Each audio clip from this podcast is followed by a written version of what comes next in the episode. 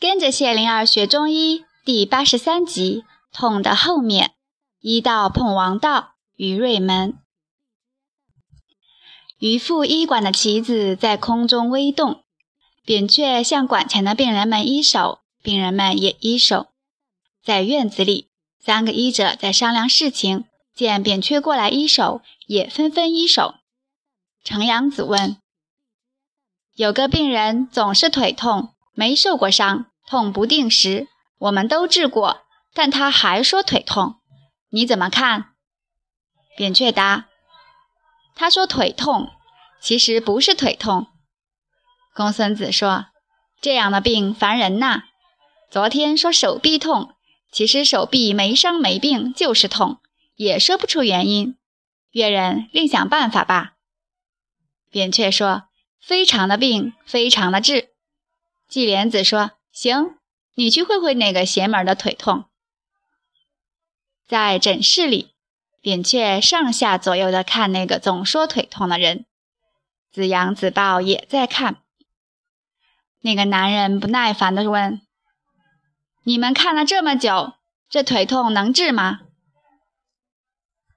扁鹊答：“能，砍掉就好了。”那人摸了自己的耳朵，不相信刚才的话会从扁鹊嘴里说出。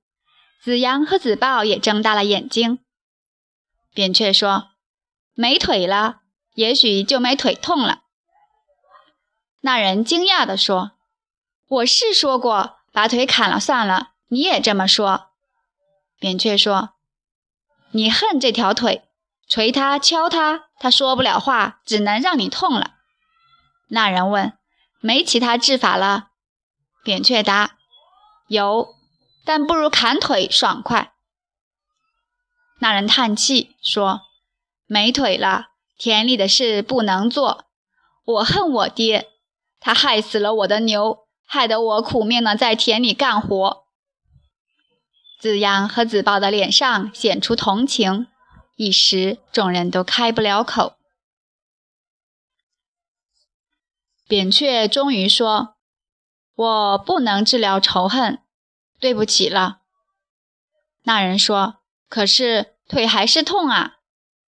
扁鹊一字一顿地问：“你能了断仇恨吗？”那人不吭声，诊室里静悄悄。扁鹊说：“死牛不能复生，活人还要活下去啊！”转而对子阳说：“送这位先生。”子豹见他们走了，问扁鹊。能治好吗？让他苦想一阵，想通了，不恨他爹了，腿痛就没了。扁鹊答。子豹恍然了。子阳领着一个青年进来，青年问扁鹊：“我天天头痛，能治吗？”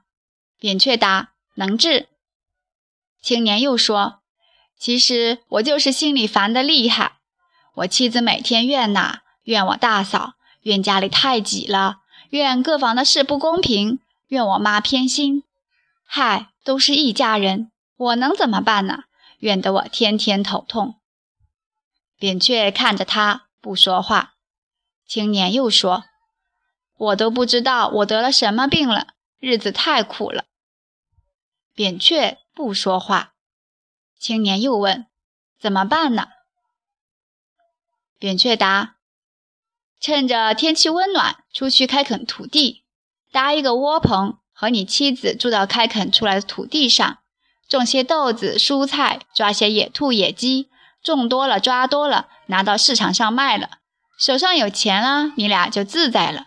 天冷了就回老家熬着，春夏秋三季到外面去赚钱，几年下来就能自己盖个房子，有个好家，妻子开心，你不受气。头要痛也难呐。青年越听下去，眼睛越亮起来，说：“我们两口子出去开垦土地，又不算分家，谁也拦不住。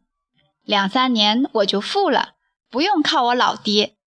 这个主意好。”他一兴奋，竟站了起来，盘算一番，笑了，问扁鹊：“我怎么没想到啊？”扁鹊说：“你乖啊，没想。”青年拍了脑袋说：“醒来吧。”扁鹊问：“头怎么了？”还俏皮的歪头看他，听见他说：“痛，好像没了。”扁鹊说：“回家和妻子悄悄地商量，两个脑袋，四个手掌，轻轻地拍啊，伸出两个手掌，轻拍脑袋。”青年笑着一手走了，扁鹊也一手送行。子阳和子豹对望着，张口眨眼，无话。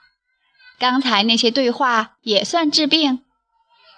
子阳来到扁鹊身旁，叫道：“越人。”扁鹊还没从沉思中返回，应道：“嗯。”子阳问：“你以前总说闲人动手不动口。”今天你怎么闲人动口不动手啦？子豹在边上抿嘴而笑，扁鹊反问：“我做错了吗？”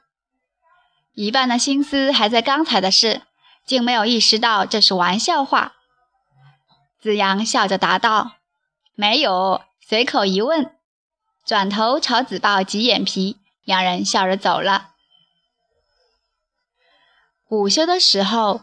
医者们和弟子们或靠或躺，扁鹊闭着眼睛，但眼珠在眼皮下转动。他睁眼，轻声问旁边的陈阳子：“你见的病人多，脑子病、身子病，哪一个多些？”陈阳子闭着眼说：“身子病多。”停了一下，又说：“没人说自己脑子病了。”扁鹊闭了眼。眼珠在眼皮下转动。